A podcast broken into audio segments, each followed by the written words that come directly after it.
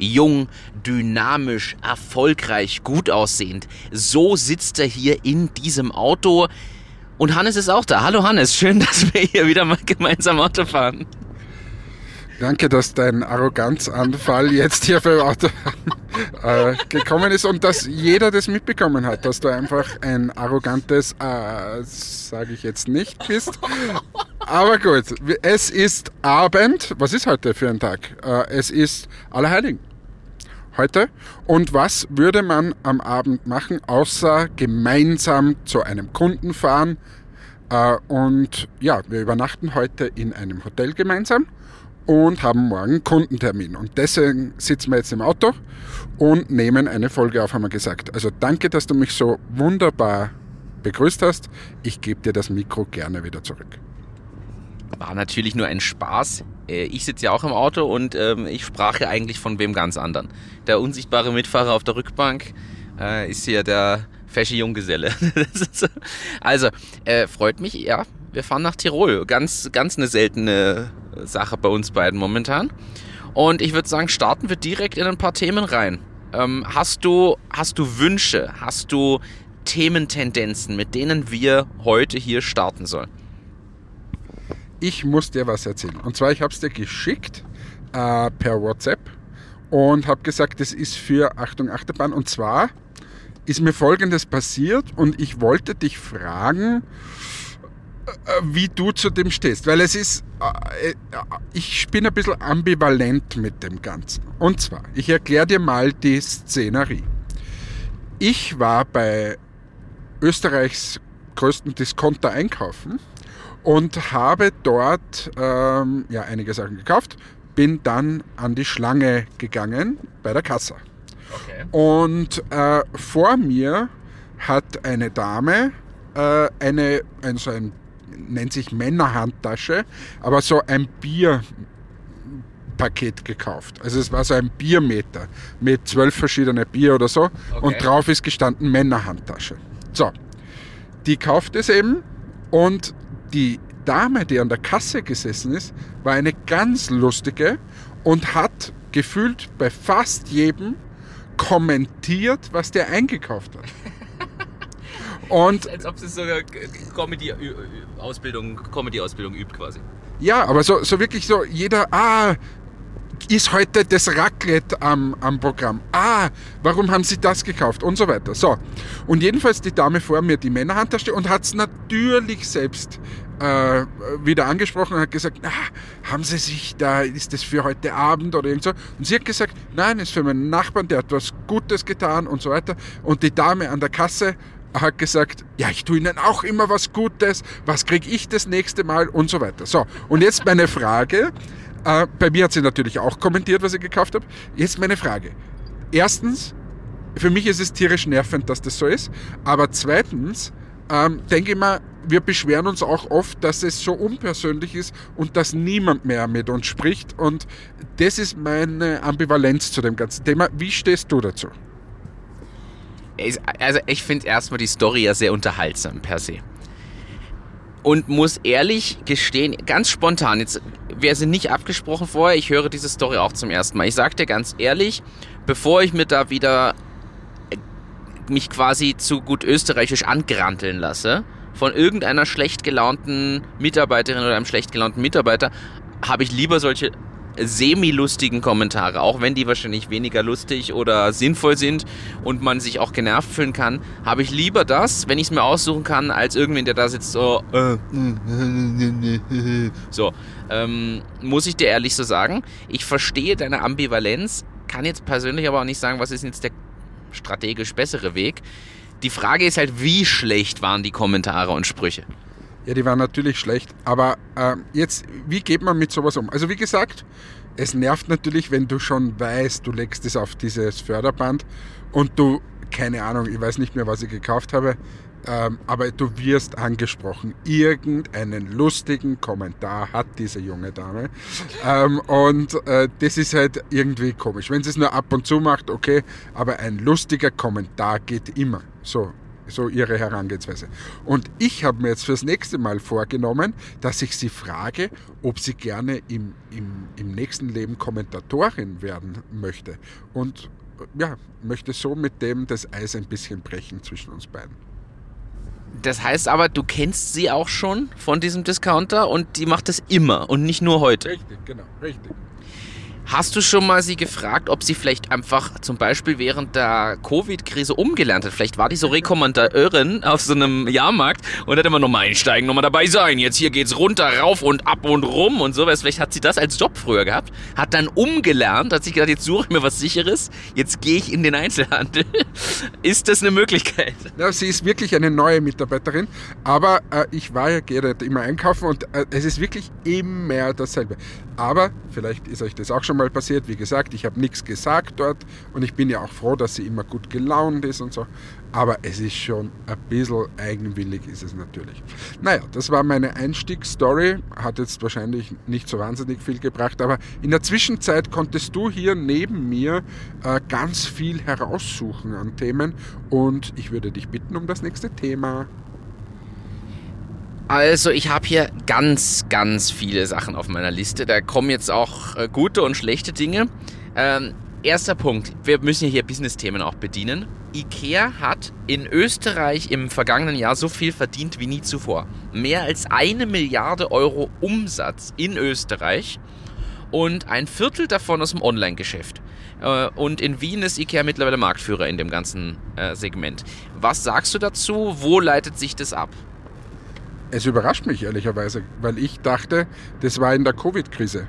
Und dass man nach Covid, obwohl jeder geschaut hat, dass er quasi, ich konnte nicht verreisen und jetzt riecht man sonst schön daheim her, ähm, ja, überrascht es mich äh, ehrlich gesagt ein bisschen. Dass aber IKEA quasi per se immer wachsend ist und so, das überrascht mich nicht, weil ganz ehrlich, ich finde, die haben zwar von den Preisen her nicht mehr die günstigsten Preise. Ikea ist absolut kein Billig-Discounter äh, oder so mehr. Aber ich finde wirklich, dass sie vom Design her äh, gefühlt werden sie immer besser, aus meiner Sicht.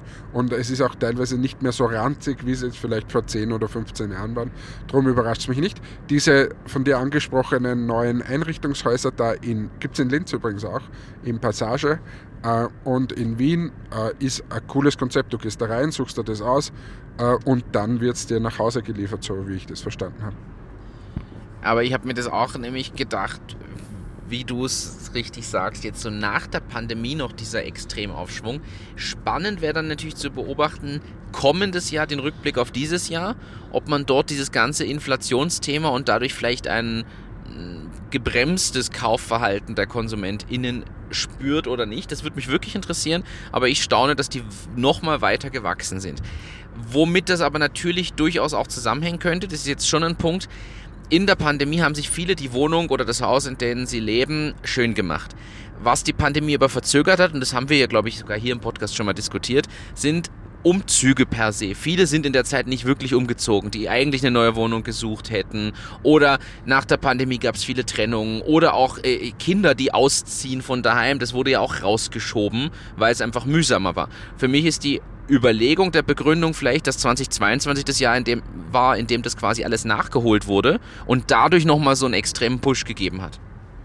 Ja, was mir 23 einfällt dazu, aufgrund der Inflation und steigenden Preise werden wahrscheinlich auch viele anfangen, äh, in kleinere Wohnungen zu ziehen.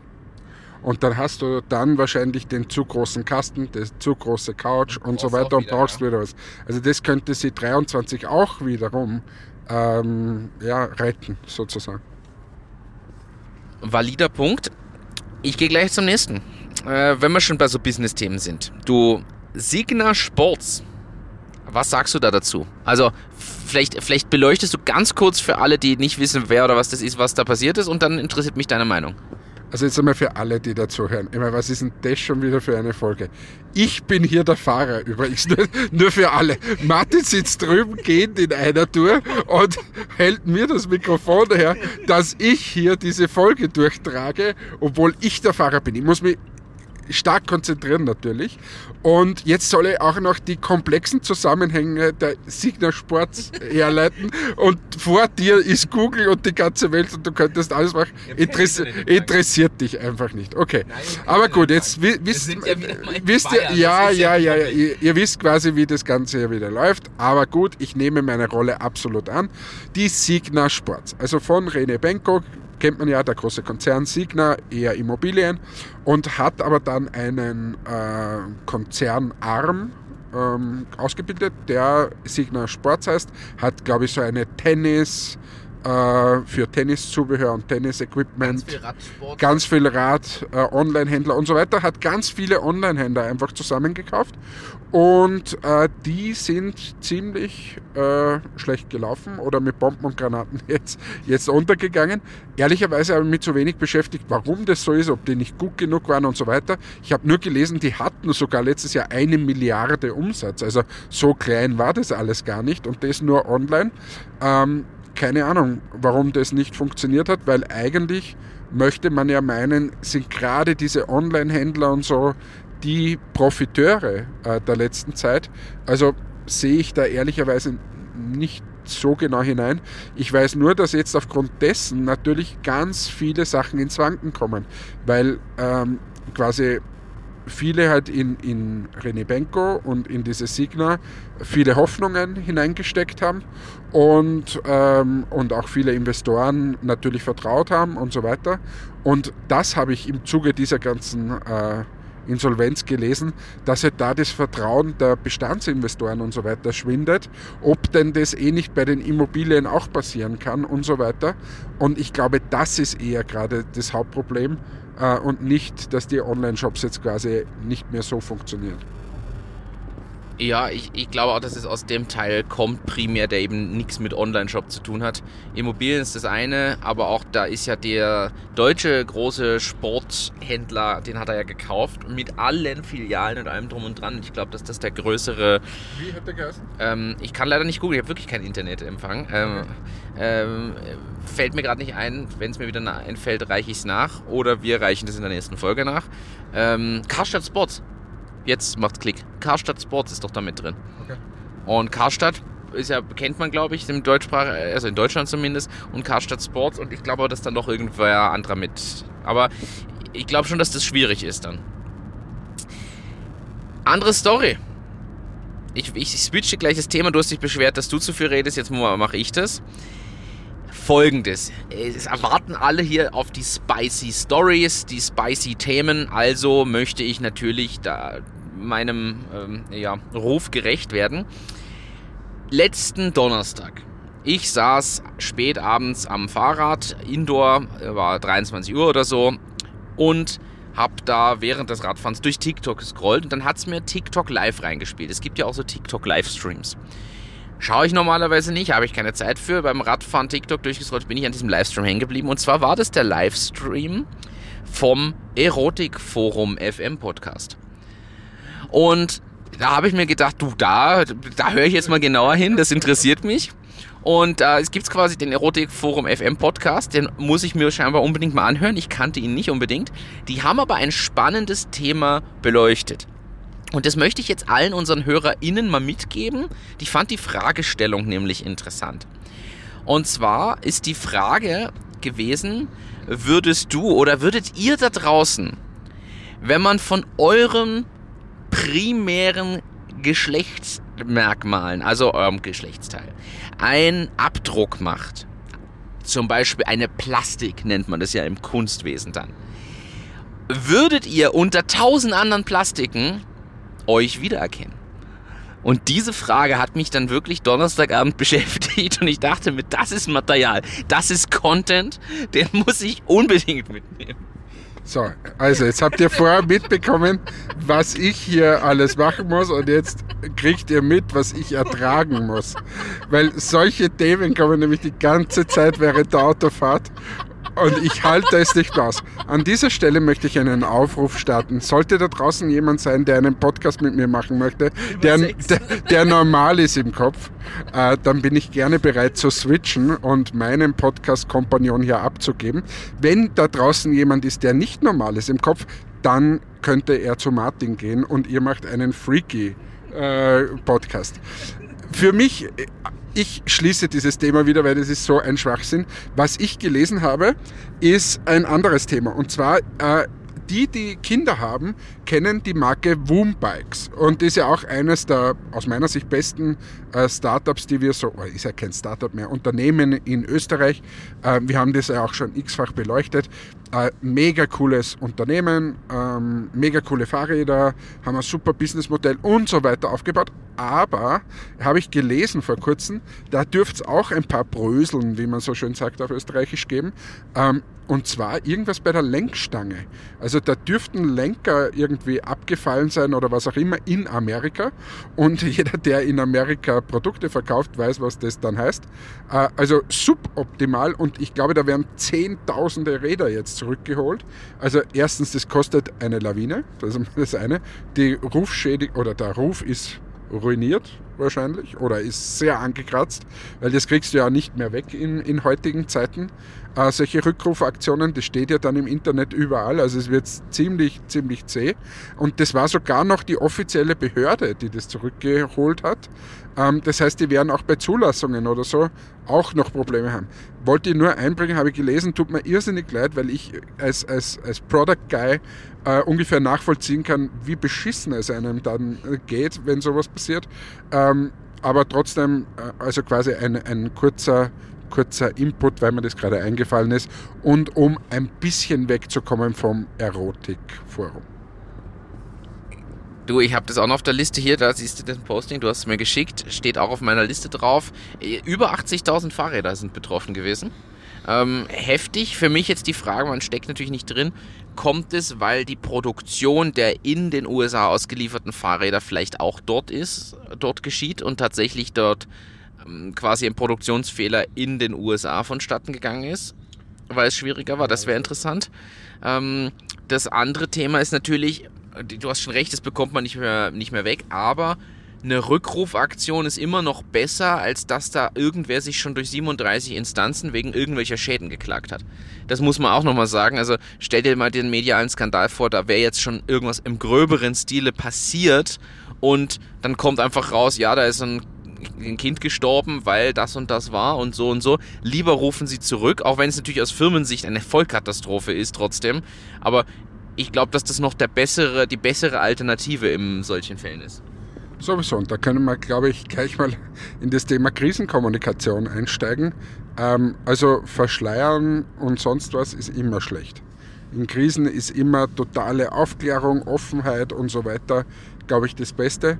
Konsumenten oder, das haben wir ja in der Politik und so auch immer wieder, ähm, aber Menschen, sage ich mal, können besser damit umgehen, aus meiner Sicht, wenn sie die Wahrheit erfahren und sagen, okay, der hat einen Fehler gemacht oder das Unternehmen hat einen Fehler gemacht, aber die gehen gut damit um, dann verzeiht man äh, diesen Fehler auch, wenn äh, Unternehmen quasi oder, oder auch Menschen Sachen verschleiern wollen, dann bleibt es immer etwas ungut hängen. Ähm, wollte nur als kurzen Input liefern zum Thema Krisenkommunikation generell, glaube ich, ein wichtiger Punkt, wobei jetzt die Frage ist auch, was für Krise. Also solche Produktkrisen ja, nur weil es jetzt firmenintern irgendwelche Themen gibt, das sollte man jetzt nicht als in die Kommunikationsstrategie mit einbauen.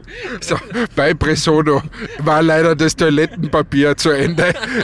Bitte können wir eine, eine Kommunikationsstrategie nach außen fahren, dass unsere Kunden wissen, unser Toilettenpapier war jetzt zu Ende. Ja, da muss der Prozess, der Toilettenpapier-Nachfüllprozess nochmal hinterfragt werden. Ähm, aber guter Punkt, Woombikes, es bleibt spannend, die sind einfach gut unterwegs, muss man klar so sagen. Ich habe jetzt ein anderes Thema und zwar aus aktuellem Anlass. Ich wusste, ich habe auch gerade überlegt. Ja, aktueller Anlass. Ich frage dich, lieber Martin, ist das Thema Tuning per se oder ist es noch ein großes? Tuning bei Autos. Früher, ah, okay, du, fr früher du kanntest es, du bist in den Mediamarkt oder so hineingestapft, dann gingst du zu dem Thema zum, zu, zu, der Kategorie Autoradios, Subwoofer und so weiter. Ach und so, haben, Tuning, wenn du meinst Audio-Tuning?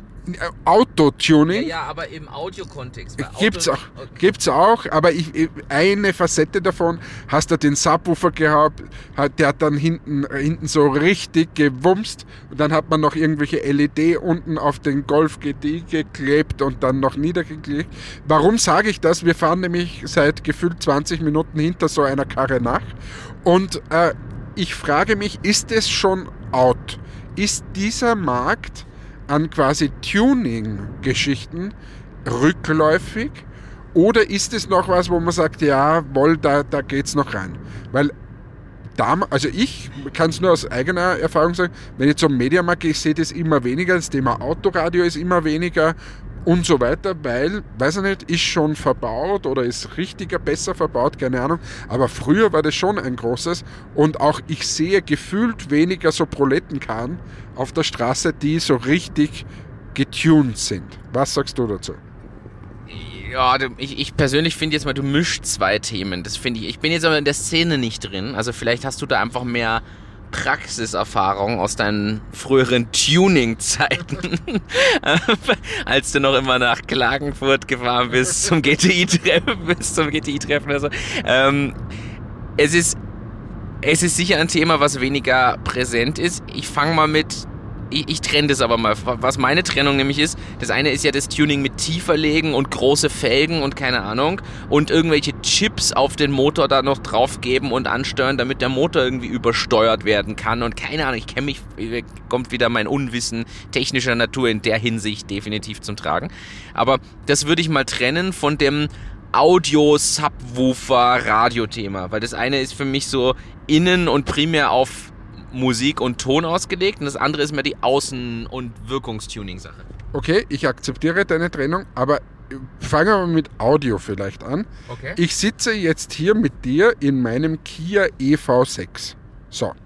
Ähm, und wenn ich mir quasi den Golf 1 oder 2 oder so vorstelle und das mit dem jetzigen Auto vergleiche, ist dann ist da ein klitzekleiner Unterschied. Ich wüsste nicht, wo ich hier einen, einen Radio einbauen soll, geschweige denn irgendwas an meiner Soundanlage herumtunen.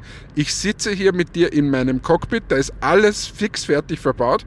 Wo soll ich hier bitte zum Henker einen Radio noch dazu hängen oder austauschen oder sonst was? Und wie soll ich bei diesem quasi äh, kompletten Computer, der da vor uns ist, irgendwas tunen? Somit, glaube ich, scheidet es alleine aus diesem Grund aus, dass die Autobauer immer mehr in dieses Thema Audi und so weiter investiert haben. Ich bin bei dir, also Radioeinrichtung hier vorne. Früher war das ja diese Einheitsgröße von diesem Schacht, wo man mit zwei Knöpfen das Ding rausholen konnte, später tauschen konnte. Und war eigentlich ja cleveres System, wenn man so ist, weil es war alles kompatibel vom, vom Grundgerät und du hast einfach getauscht, welche Radioempfangseinheit du da drin hattest und so. Also schon spannend, technologisch gesehen. Was heute durchaus noch geht, ich möchte jetzt nicht sagen, ob das bei deinem Auto per se geht, aber bei vielen deutschen Herstellern zumindest, du kannst dir noch diese Subwoofer-Systeme zusätzlich reinbauen lassen. Da gehst du halt, da gibt es Werkstätten, die darauf spezialisiert sind, habe ich mal in irgendeiner Doku gesehen. Die, die bauen dir dann deinen Kofferraum noch voll mit so Subwoofer und irgendwelchem Audiozeugs und da gibt es auch noch die Anschlussmöglichkeiten bei einzelnen Herstellern und dein Kofferraum ist dann aber halt voll. Also du kannst dann nicht mehr deinen Handgepäckskoffer noch reinstellen, der ist einfach voll. Also das gibt's aber noch, aber da musst du dich drauf spezialisiert haben, denn und da, da erweitere ich die Frage. Musst du vielleicht als so Innenleben-Audio-Tuner jetzt eher Programmierer sein? Ja, ich glaube, das hat sich komplett geändert einfach. Ich glaube, die Autobauer haben sich, wollten diesen Kuchen für sich beanspruchen und haben nicht mehr gesagt, na, dann gebe ich halt einen kleinen Radio rein und der oder der Kunde hat dann gesagt, ich nehme es mit dem kleinen Radio, weil ich gehe nachher zum Mediamarkt und kaufe mal einen größeren Radio und so weiter. Dasselbe ist ja bei den Navis passiert. Ähm, also ich glaube einfach, die Autobauer haben diesen Kuchen zu sich äh, gewollt und punkto Programmierer, ich glaube, das trifft die, die ganze Branche. Heute, wenn du irgendwo zu einem, zu einem äh, Mechaniker fährst, das Erste, was der macht, ist ein Diagnosegerät anhängen, dass er mal weiß, welche Fehler kommen denn da auf. Und früher ist halt der gelbe Engel hingefahren und hat gesagt, na, hier tropft's raus, da ist irgendeine Dichtung undicht oder so. Und jetzt kommt das Diagnosegerät und sagt, da ist eine Dichtung undicht. Stimmt. Äh, stimmt, bin ich bei dir. Und ja, reingeholt. Die Autobauer wollten es nicht abgeben. Ich glaube aber auch, dass das dem geschuldet ist, dass sie die, diesen Login-Effekt noch mehr haben wollen. Du bist halt dann bei einem Hersteller und willst bist an dessen Systeme gewöhnt und willst dann später auch den Hersteller nicht mehr wechseln, weil du dich quasi an die Steuerung vom Navi, an die Software, an alle möglichen Sachen einfach so gewöhnt hast und dadurch bei deinem nächsten Auto wieder sagst, na dann bleibe ich schon bei Kia, weil da habe ich mir jetzt dran gewöhnt. Glaubst du, das ist auch so ein Faktor? Ja, vor allem beim, ist mir hier passiert, ich war immer so Skoda-Fahrer oder immer bei, den, bei einem quasi äh, beim VW-Konzern und so. Und da kennst du dich dann irgendwann mal aus. Jeder Knopf ist immer dasselbe ähm, und, und das Navi und so funktioniert gleich. Hier habe ich ein anderes Navi, wobei, und wo ich am Anfang dachte, das ist das größte Drecks-Navi. Aber jetzt, ich finde es so gut mittlerweile, wenn ich mich daran gewöhnt habe. Ja. Es ist richtig, richtig gut. Ähm, und auch es gibt hier einige Probleme, die ich so sehe bei, bei, dem, bei dem, wie nennt man das, UI, UX hier, im, äh, die User Experience äh, im Kia, da gibt es ein paar Themen, aber, aber die sehe ich mittlerweile auch bei den Deutschen, wenn ich hier manche bessere Sachen gesehen habe. Ähm, drum hebt sie das eher auf. Ich musste jetzt aber zum Abschluss dieser Autostory, muss ich hiermit ein Geständnis ablegen. Und ich hoffe, dass mir die HTL Paul-Hahn-Straße ähm, nicht, nicht, nicht, meinen Abschluss aberkennt und mir auch keine Rechnung schickt. Aber ich, wenn ich schon dieses Thema hier habe, bin ich bereit, hier auch was von meiner Seele preiszugeben. Oh. Und, und ein, ein lieber Freund und damaliger Kollege äh, war mit mir kriminell, möchte ich fast sagen. Und zwar es gab Werkstättenunterricht in der HTL. Ja. Und da gab es auch damals noch, wir haben Mechatronik gemacht, gab es auch die äh, für also eine Autowerkstätte. Dort mussten wir auch hin. Da ging es aber eher um das Thema Motoren. Okay. Und deine, die, die Aufgabe war, jedes Team, da waren immer zwei Leute, haben einen Motor bekommen den Motor mussten sie komplett zerlegen und dann wieder genauso zusammenschrauben. Das war die Aufgabe, wow. ähm, damit du quasi verstehst, wie so ein Motor funktioniert. Ja. Finde ich, find ich eine super spannende Sache, muss ich ehrlich sagen, bin ich jetzt schon neidisch, weil ich glaube, so, so praxisnah kann man eigentlich das gar nicht anders vermitteln mehr. So, jetzt aber zu meinem Geständnis. Auseinanderbauen eines Motors ist einfach. Zusammenbauen eines Motors nicht. Und wir hatten dann am Ende des Tages Teile übrig. Teile übrig. Lieber Matthias, wir beide sind schuldig an dieser Stelle. Wir hatten Teile übrig und zwar in so einem, in so einem kleinen Tässchen ja. waren da Schrauben, Dichtungen, alles, was man so braucht. Und wir wussten nicht mehr, der Motor war nämlich zur Gänze zusammengebaut, wo denn das hingehört. Und jetzt haben wir es kriminellerweise verschwinden lassen. Bei der Werkbank hinten, weil wir dachten, der Motor ist sauberst zusammengebaut, das Getriebe, das funktioniert, also wie wenn es aus der Fabrik kommt. Und äh, wir haben aber ein bisschen geflunkert. Und mit dem möchte ich jetzt die Autokategorie hier beschließen. Während du schon wieder zum Genen anfängst, nur weil es draußen dunkel ja, ist. Das ist das Rauf und Runter. Das ist doch nicht das Rauf und Runter. Doch, du, du, das war jetzt meine Geschichte so langweilig oder was ist jetzt? Nein. Dann reiß dich hier endlich mal zusammen. Reiß dich zusammen. Ich reiße mir hier den Allerwertesten auf, um zu unterhalten. Geschichten auszupacken, die Signer zu erklären und so weiter. Und du sitzt neben mir mit einem Laptop und gehst in einer Tour. Was ist denn das für ein Vorbild? Wie soll denn unsere Zuhörerschaft laufen gehen, wenn du hier die ganze Zeit gehst? Das hört man ja nicht. Zum Glück hört man das nicht. Ich möchte das Autothema insofern ähm, abschließen. Die zweite Hälfte von dem ganzen Tuning-Thema fehlt. Also erstmal danke für deine Offenbarung und Geschichte hier mit dem Motor. Die große Frage ist jetzt natürlich, wo wurden diese Motoren weiter eingebaut? Das ist ja so, was du da schilderst, so halbe Kinderarbeit, weil wahrscheinlich hat die HTL einfach den Motor danach verkauft und irgendwo einbauen lassen und dann irgendwer hat einen Motorschaden, weil ihr da geflunkert habt. Na, ich glaube, dass dieser Motor heute nur mehr in Einzelteilen dort liegt, weil auch die nach uns werden es nicht besser zusammengebaut haben. Und ich glaube, die, von, von Gruppe zu Gruppe waren da einfach weniger Schrauben drinnen. Das ist durchaus eine, eine Möglichkeit. Die, das zweite Thema war das reine Außentuning und tieferlegen und so. Ich glaube, dass das aus zwei Gründen nachgelassen hat. Erstens, Weniger Proleten. naja, das hat ich, ich glaube, dass früher, was haben die Leute denn gemacht? Es gab keine Computer und die, die nicht lesen wollten, haben halt am Auto rumgeschraubt. Weißt du, das- Ich komme in der Schublade. Nur so funktioniert die Welt. Also in manchen Ländern sind es Kasten, in denen man denkt, ich denke in Schubladen. So, also äh, was, na, was hast du früher gemacht? Du bist entweder bist du rechtsradikal geworden oder du hast an Autos rumgeschraubt oder du hast Bücher gelesen. Viel mehr ging doch nicht. Jetzt müssen wir schon wieder eine Melodie drüber nehmen. Na, das gibt's ja nicht. Das gibt es nicht. Äh, Bitte, ich wiederhole meinen Aufruf. Gibt's hier irgendwen, der normal ist, der mit mir mit dem Auto fahren will und der, der Podcasts aufnehmen will? Ich suche jemanden, der mit mir Podcasts aufnimmt. Und an alle, die Achtung Achterbahn lieben, ich glaube, dieses Jahr überleben wir nicht. Also, jedenfalls.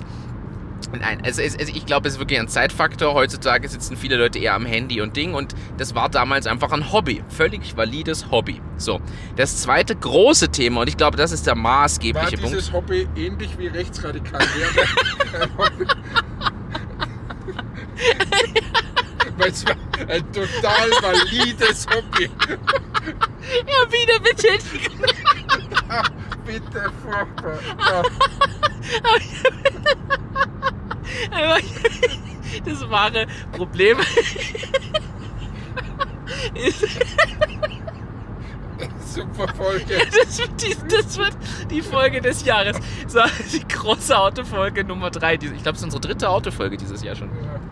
So, also, was eigentlich das, das Problem ist, sind, glaube ich, die ganzen Regelungen bezüglich Abgasnormen, bezüglich Profiltiefe und, und da gibt es ja immer mehr gesetzliche Vorschriften, die auch kontrolliert werden und geahndet werden, wo ich der Meinung bin, dass das sicher vor, keine Ahnung, 20, 10 bis 20 Jahren noch eine ganz andere, ja, sagen wir mal, Vielfalt an Möglichkeiten bestand, um an seinem Auto dann noch das ein oder andere zu verändern ohne Probleme. Ich, also ich glaube persönlich, dass das durchaus ein Faktor ist und gerade die, was jetzt das Chip-Tuning und, und solche Sachen angeht, spätestens seit den ganzen Abgasskandalen und entsprechenden Regulierungen und Kontrollen, die seither sind, einfach auch solche Themen nochmal ja, stärker eingegrenzt wurden. Also ich glaube, dass das ein Riesenfaktor ist. Die Frage, die dahinter jetzt aber steckt, wie viel Industriezweig ist denn da weggebrochen? Denn diese, diese anderen Felgengrößen, diese Techno Technik, um das Auto da irgendwie umzubauen und tiefer zu legen und so,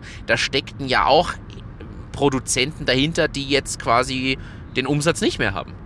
Kennst du dich da aus in der Branche? Kenne mich nicht aus, aber vielleicht wird es in anderen Märkten eh noch mehr sein als wie bei uns. Vielleicht ist es so, dass das in, in aufstrebenden Märkten, ich sage jetzt mal in Brasilien oder so, gerade das Hype-Thema ist. Vielleicht ist dort auch gerade die, die Radioindustrie so riesig, dass sie da gerade alles austauschen. Keine Ahnung. Ähm, aber da kommt wieder unser gefährliches Halbwissen äh, zu tragen. Guter Punkt. Dann nehmen wir das zum Abschluss des Autothemas. Äh, ich habe ein Video reingespielt bekommen. Oh, und du denkst, nein, es ist, es ist, es ist also, ähm, was, Fängt schlecht an. Nein. Diese, diese, diese, ein, ein Video über das, was Männer kosten. So, ich kürze das jetzt ab. Ich will dir nicht das ganze Video beleuchten. Ich gebe das einfach in die Shownotes rein. Aber ähm, das Video, es gibt Leute, die haben sich wissenschaftlich damit äh, be beschäftigt, was eigentlich Männer die Wirtschaft kosten. Und zwar anhand zum Beispiel von Faktoren, dass Männer tendenziell die sind, die mehr Alkohol konsumieren, die am Ende mehr, mehr krankheitsbedingte Sachen haben, die äh, bestimmte körperliche Themen durch auch tendenziell mehr körperliche Tätigkeiten vielleicht, aber wo bestimmte Unfallquoten oder auch Krankheitsbilder häufiger sind und, und, und, und, und. Männer neigen eher zu Sucht. Es rauchen auch mehr Männer als Frauen und all diese Themen, also 37 Milliarden Sachen, inklusive dem Faktor, dass Männer zum Beispiel lieber schneller Auto fahren und dadurch einen höheren CO2-Ausstoß haben und und und. Also da wurde mal ausgerechnet, wie viel Milliarden in Deutschland oder Österreich Männer eigentlich die Gesellschaft kosten. Und ich, wie gesagt, ich gebe es gerne in die Shownotes rein. Ein paar Dinge davon fand ich sehr weit hergeholt. Aber ich fand es mal interessant, Mich würde natürlich umgedreht auch interessieren, was kosten Frauen. Gibt es ja auch wieder andere Faktoren, die dann reinspielen. Aber was hältst du denn von solchen, per se mal solchen, jetzt mal wertfrei gesehenen einfach Analysen, um mal zu verstehen, wie die Welt funktioniert? Nix. Danke für das war äh, okay.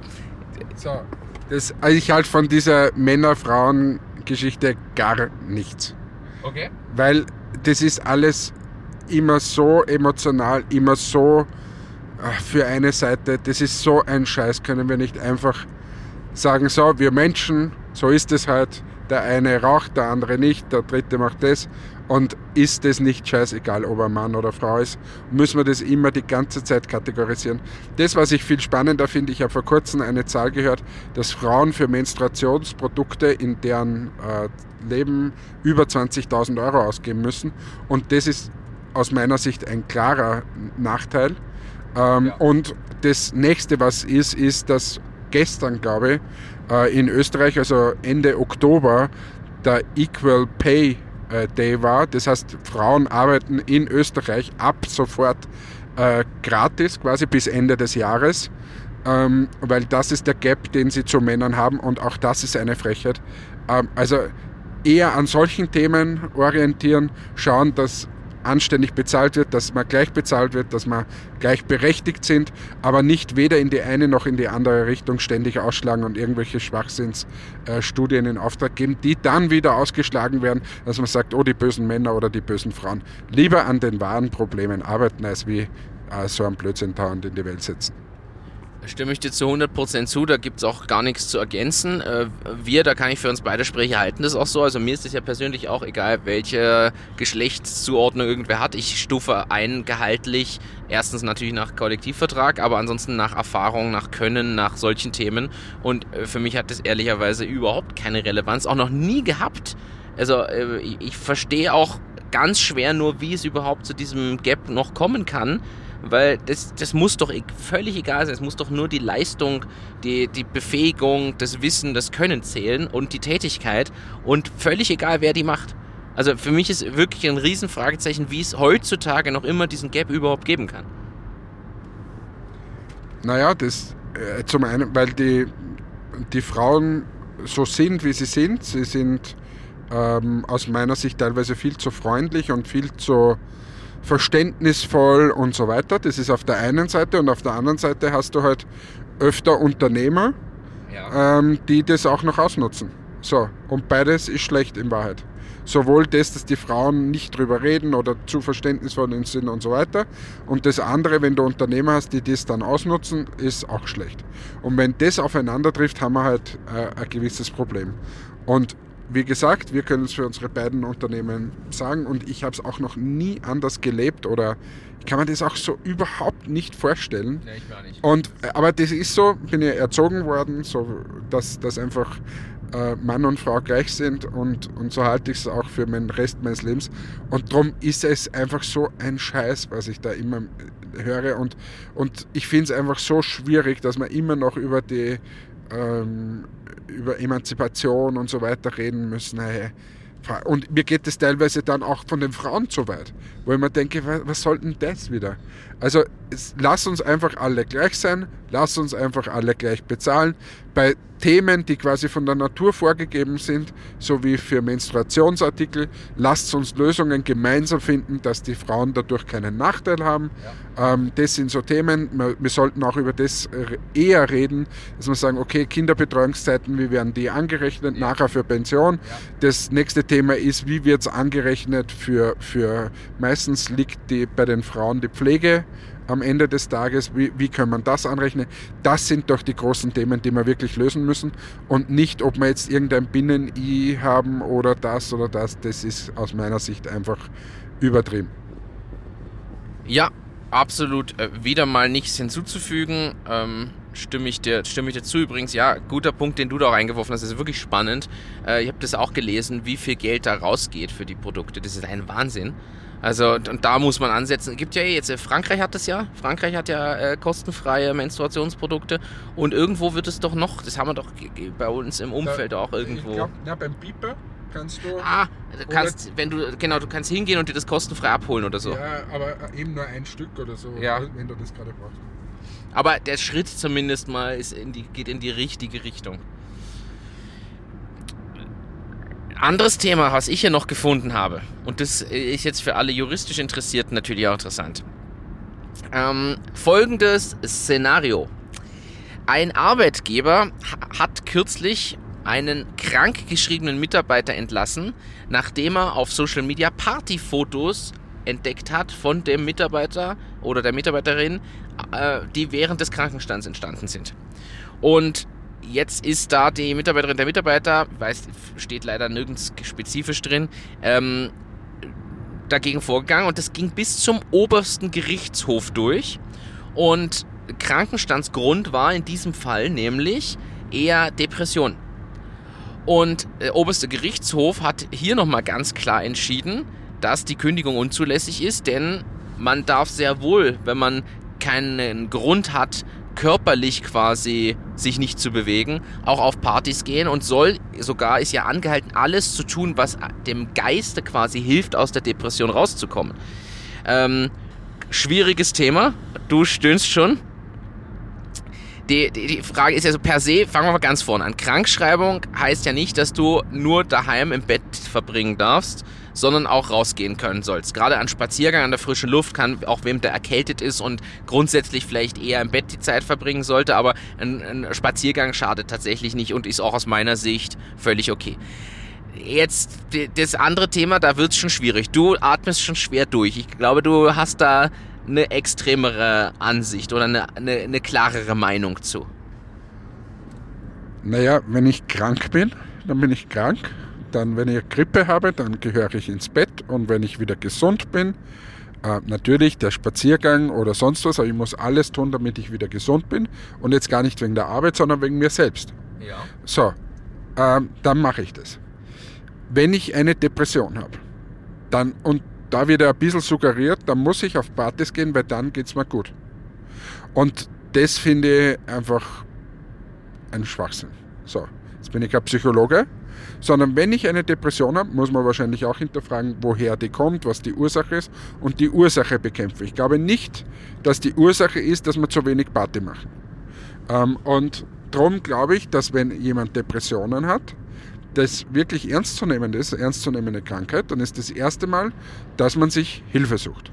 Ja. Dass man mit jemandem spricht über seine Probleme und dass man die dann konsequent angeht und, und das, was ein Psychologe oder Psychotherapeut sagt, einfach befolgt und so weiter. Ich glaube aber nicht, dass ein Psychotherapeut sagen wird, die einzige Medizin ist, geh auf Partys und, und shake ab. Sondern ich glaube eher, dass es äh, dort auch das Thema gibt, okay, du brauchst Spaziergänge, du musst vielleicht Themen lösen, wenn dich die Arbeit krank macht, weil es nicht das ist, was dir Spaß macht, dass du vielleicht familiär Probleme hast, weil was auch immer, gibt ja unendlich viele Möglichkeiten. Aber da, drum habe ich so geschnauft, wenn, wenn man jetzt dann sagt, na, aber die sollen dann auf Partys gehen, dann haben wir lauter, und OGH-Urteil, dann haben wir lauter so Bilder, wo Leute dann auf Partys sind und sagen, ja, das muss ja eh in Ordnung sein, weil ich brauche das, dass ich meine psychische Gesundheit, dass das alles wieder gut ist. Und ich sehe eine Party eher zum Vergnügen. Natürlich ist es wunderschön, wenn, wenn man das auch mal machen kann dann wieder und so weiter. Aber ich, ich wäre jetzt, ohne dass ich Psychologe bin, ist mein erstes Rezept bei Depressionen nicht eine Party. Ja, das, ja, ich verstehe, was du meinst. Jetzt muss man natürlich aufpassen. Das Problem ist eigentlich, was du ja schilderst, jetzt eher das Risiko, dass das ausgenutzt wird, wieder solche Entscheidungen. Es kam jetzt nicht die Empfehlung, geht's alle auf Partys. Das ist halt das, was du jetzt auslegst, was viele Leute dann sich vielleicht denken, oh, das darf ich ja dann ohnehin. Und Ja, eh, aber da hat ja Österreich, ein, ein, da hat Österreich eine Historie. Es gibt in Österreich die Sätze, die jeder kennt, die lauten, na, ich habe heuer noch Krankenstand gut. Zum Beispiel. Ich kann heuer noch auf Krankenstand gehen. Oder auch das Thema, ich meine, ich bin da sowieso komplett allergisch, das Thema Kur. Na, aber jetzt war ich schon ein Jahr nicht mehr auf Kur, jetzt sollte wieder mal gehen. und so weiter, obwohl die nichts haben. Ja. Also und das ist es einfach. Ich glaube, der Kern ist, wenn jemand krank ist, soll er Unterstützung kriegen, Ja. soll schauen, dass ihm wieder besser geht und gut geht. Und für das ist unser Sozialsystem und am Ende des Tages auch unsere Firmen sind da, das zu bezahlen. Alles gut. Für das zahle ich irrsinnig gerne Steuern. Ich kann es nur mittlerweile nicht mehr ertragen, wie unser System ausgenutzt wird von allen möglichen Seiten.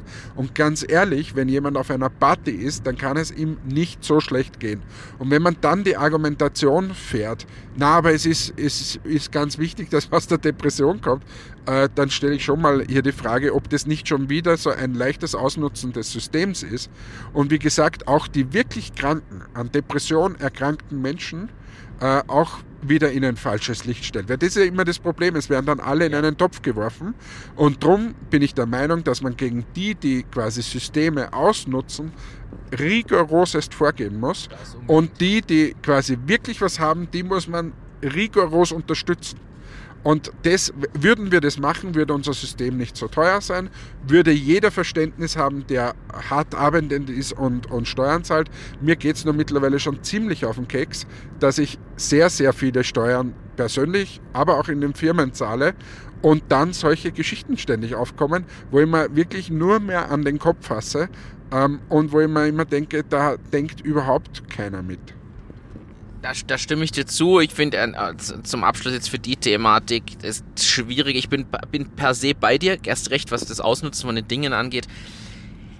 In dem Fall hier, und da spreche ich sogar mal gegen mich, weil mir gehen viele Arbeitnehmerschutzmaßnahmen eh schon zu weit. Ich verstehe aber durchaus, dass hier jetzt vielleicht die direkte Aussprache einer unmittelbaren Kündigung nicht valide ist. Ich finde, da gibt es ja sch- zwischen Schwarz und Weiß gibt es in dem Fall ja vielleicht noch Abstufung. Zum Beispiel kann man ja da sagen, hey, vielleicht gibt es eine Abmahnung, beziehungsweise dann, ich sage jetzt mal, vielleicht war am, im Krankenstand noch am Freitag die Party, jetzt sehr, sehr überspitzt, wir wissen das alles nicht, und Montag war derjenige eh wieder im Büro. So, dann denke ich mir, da brauche ich keine Kündigung aussprechen, beziehungsweise dann gibt es einen gewissen Schutzfaktor, der okay ist. Ich bin bei dir, wenn jemand da irgendwie sechs Monate ausfällt und ständig auf Partys rennt, dann läuft irgendwas falsch, weil dann sollte man wirklich sagen, hey, das ist scheinbar das Ausnutzen vom System, weil man einfach keinen Bock mehr hat. Im Worst Case. So, bin ich bei dir. Aber es ist aus, ich will einfach nur sagen, ich glaube, es ist nicht immer alles so schwarz und weiß. Das ist aber auch das Gefährliche bei solchen Gerichtsverhandlungen. Man kennt nur Ausschnitte. Es gibt jetzt einen Präzedenzfall, der da wieder durch ist und viele andere passen gar nicht in dieses, in dieses Muster. Schwierig. Schwierig sowas. Aber das finde ich pauschal generell immer schwierig mit solchen Urteilen und, und Entscheidungen, weil da spielen häufig so viele Faktoren mit rein. Ja. Nächstes Thema. Nächstes Thema, bevor du hier komplett, ähm, das, der komplett, habe ich dir das geschickt mit dem verschlüsselten Bitcoin-Stick? Ja, das ist unser Abschlussthema. Das ist unser Abschlussthema. Also es gibt einen, einen Herren, äh, der ganz viele Bitcoins, ich habe die Summe leider hier nicht parat, weil mein Internet gerade nicht, doch es lädt, es lädt 200 Millionen Dollar in Bitcoin, aktueller Wert. Hat der Herr auf einem ha Hardware-Wallet, äh, das heißt auf einem USB-Stick gespeichert, seine Bitcoins. Und der USB-Stick ist aber ein geschützter, verschlüsselter Bitcoin, äh, USB-Stick. Und du hast nur 10 Versuche, das Passwort einzugeben. Und ansonsten ist das so eine Art Selbstzerstörungsmechanismus und der löscht alles, was drauf ist. Wie bitter ist das bitte, wenn du einen Stick hast und dir bleib, bleiben nur noch zwei Versuche und du weißt das Passwort nicht mehr und du kommst nicht an 200 Millionen Dollar. Ich möchte nicht tauschen. Aber überhaupt dieses Thema Passwort. Also ja, das ist natürlich bitter und alles ist schwierig und so. Aber selber schuld, muss man sagen. okay, aber Aber- überhaupt dieses Thema Passwort ist für mich schon ein riesiges. Weil ich mir denke, ich gebe hier auch 7000 Mal mittlerweile immer mehr Pass, das Thema Passwort ein.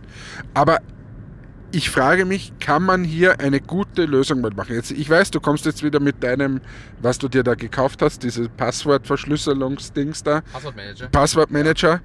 Aber das ist trotzdem, du brauchst dann wieder das Passwort für den und so weiter.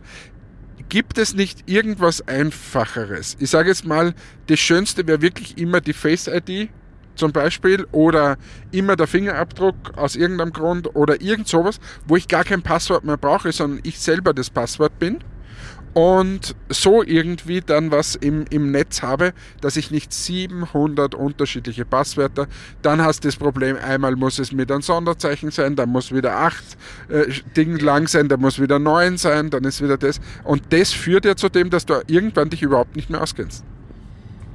Du hast vollkommen recht. Es ist ein Riesenthema. Ich roll das mal von, von vorne trotzdem auf. Zum einen möchte ich ergänzen, was es noch schwieriger macht. Der Passwortmanager löst ja leider nicht alles. Ich finde diese Two-Factor-Authentication ja mega mühsam, weil du kannst dich ja nirgends mehr einfach mal mit gespeichertem Passwort sogar mehr einloggen, weil du kriegst erstmal am Handy in einer Authenticator-App irgendeinen blöden sechsstelligen Code, den du dir raussuchen musst, eingeben musst. Also das finde ich ja noch viel mühsamer inzwischen als nur das Passwort per se. Ähm, das andere Thema, ja, es gibt, da haben wir sogar mal drüber diskutiert und ich habe es technisch nicht verstanden damals. Äh, War es nicht Google, die an irgend sowas arbeiten? Das haben wir vor Monaten mal gehabt und wo du meintest, da kannst du mir das erklären und ich habe es auch nicht ganz verstanden. Ich glaube, ja, das war nicht Google, das war dieser eine Typ, der im OMR-Podcast. Nein, der, der, der, den, auf den komme ich auch gleich. Der, der, du meinst den mit dem Retina-Scan äh, vom Auge und so. Der, ja, äh, das hätte ich auch als nächstes gehört, aber es, äh, es arbeitet auch Google an irgendeiner Art passwortlosem Ding. Und ich habe aber nicht ganz verstanden, wie, deshalb kann ich es auch nicht erklären. Ich werde mir das mal mitnehmen, vielleicht machen wir das in unserem großen Jahresrückblick oder so, dass wir da das nochmal aufrollen. Aber es gibt quasi Leute, die dran arbeiten. Du hast vollkommen recht, den hätte ich jetzt auch gebracht, den, den Typen, der, ein Wahrheit, Sam Altman steckt ja damit hinter, der bei, der bei OpenAI auch im Hintergrund mitsteckt, der ist ja da mit drin, aber im OMA-Podcast war der Deutsche, der da auch mit am, an Bord ist.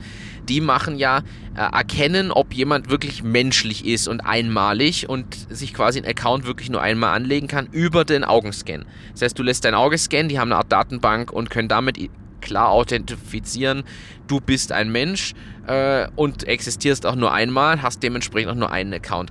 Der nächste Schritt dort wäre natürlich, das als Passwort zu verwenden. Da müsste aber jeder zu Hause einen Retina-Scanner haben. Das heißt, du brauchst wieder irgendeine Gerätschaft, die du entweder mit dir rumschleppst oder in Geräte dann integriert hast, um das zu machen. Das wäre natürlich die Lösung, aber um damit es wirklich convenient ist, müsste in jedes Gerät ein Retina-Scanner implementiert sein oder eingebaut sein, aus meiner Sicht. Ja, und da frage ich mich, kann man nicht irgendwas mit dem, mit dem Handy machen? Weil heute fast jeder ein Handy hat.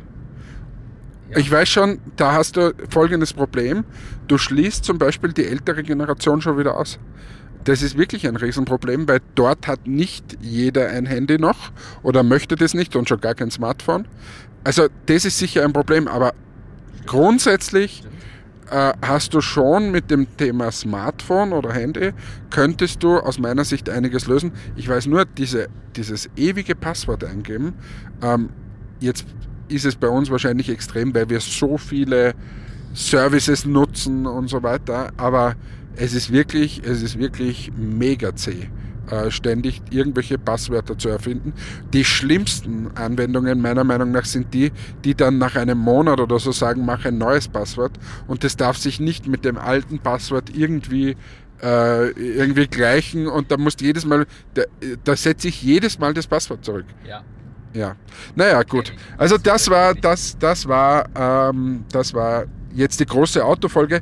Wie gesagt, ich möchte am Ende äh, der, der Folge jetzt nochmal aufrufen, wenn da draußen jemand ist, der wirklich normal im Kopf ist und der gerne mal einen Podcast aufnehmen möchte, ich bin gerne bereit, mich hier abwerben zu lassen. In diesem Sinne wünsche ich allen eine, einen schönen Tag bei uns ist es jetzt guten Abend. Ich gehe jetzt dann mit dem edlen Herrn, der hier gut aussehend, durchtrainiert und so weiter ist und der neben mir sitzt, gleich was essen. Äh, mal schauen, welche Themen dort dann wieder aufkommen. Ich werde es euch nie verraten. In diesem Sinne, tschüss, ciao, Papa, euer Hannes. Also, ähm, äh, trainiert und gut aussehend. Also, das bist wenn dann hier du, ich leider nicht. Äh, momentan äh, dezent aus der Form geraten. Egal. Ganz anderes Thema. Es hat mich gefreut, Hannes. Danke, dass du so äh, gut gefahren bist und auch dabei noch in der Lage warst, solche Sachen hier zu beantworten, zu erklären. Wir sind gerade schon an der Location vorbeigefahren, wo wir morgen in, also quasi in zwölf Stunden oder so, uns wieder einfinden für einen Workshop. Allen da draußen danke fürs Einschalten, fürs Dabeisein. Danke auch an die vielen Nachrichten, die gefragt haben, was haben wir denn da mit Fahrstuhlmusik wohl überspielt beim letzten Mal. Es wird ein ungelöstes Rätsel bleiben. In diesem Sinne, ich hoffe, es wirbt niemand Hannes ab, weil dann würde mir hier wirklich jemand sehr fehlen. Ähm, falls das aber passiert, werde ich äh, den Aufruf für einen anderen Podcast definitiv starten. So, in dem Sinne, macht's gut, bis bald. Ciao, ciao.